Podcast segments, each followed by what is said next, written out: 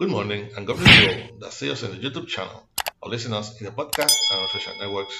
I'm your brother in Christ, Pedro Ayala Ayala, servant of God for His grace, and I belong to the Pentecostal Church Restoration Holiness and Love Chamber, Inc., who pastors and shepherd our, our beloved pastor Maribel Núñez Molina.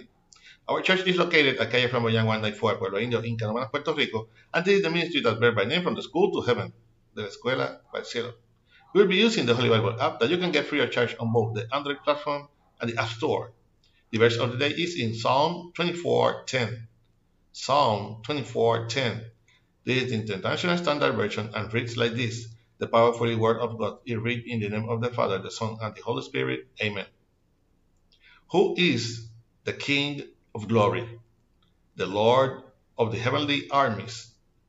He is the King of glory. Interlude. Again, who is this King of glory? The Lord of the heavenly armies. He is the King of glory. Interlude.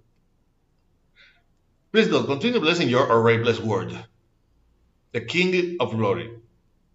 Possibly, at some point of our lives, we have wondered who else God may have built this uh, universe.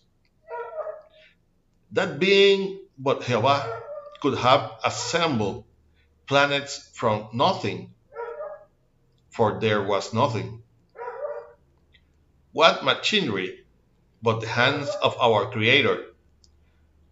He was able to shape the seas and rivers to stay in place respecting the space that correspond to the earth, or who but the Almighty managed to keep heavens away from the seas and the earth giving space for life and animals, including humans.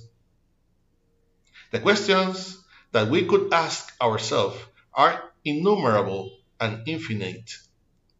For even Solomon himself, as a man, could not even imagine who but Jehovah could have done it.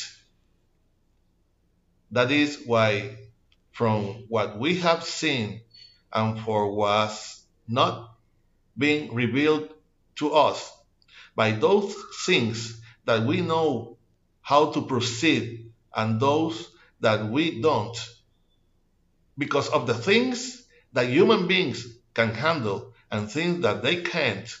For all, we must glorify the name of the Lord.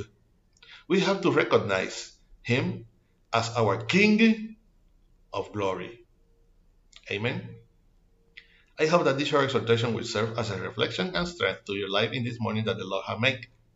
For present to our email, ministerio de la escuela at gmail.com. You can also get us on YouTube and listen us in the podcast and Facebook. Remember to like and share us to support this ministry. If you have not already subscribed to this channel where from Monday to Friday we will give, we will have received by grace. Be with your brother in Christ, Pedro Ayala Ayala, and we will see each other in the next year if Christ has not come to seek us as a church yet. Hoping that our prayer and prayers to a Creator come from the school to heaven, de la escuela al cielo. God bless you all.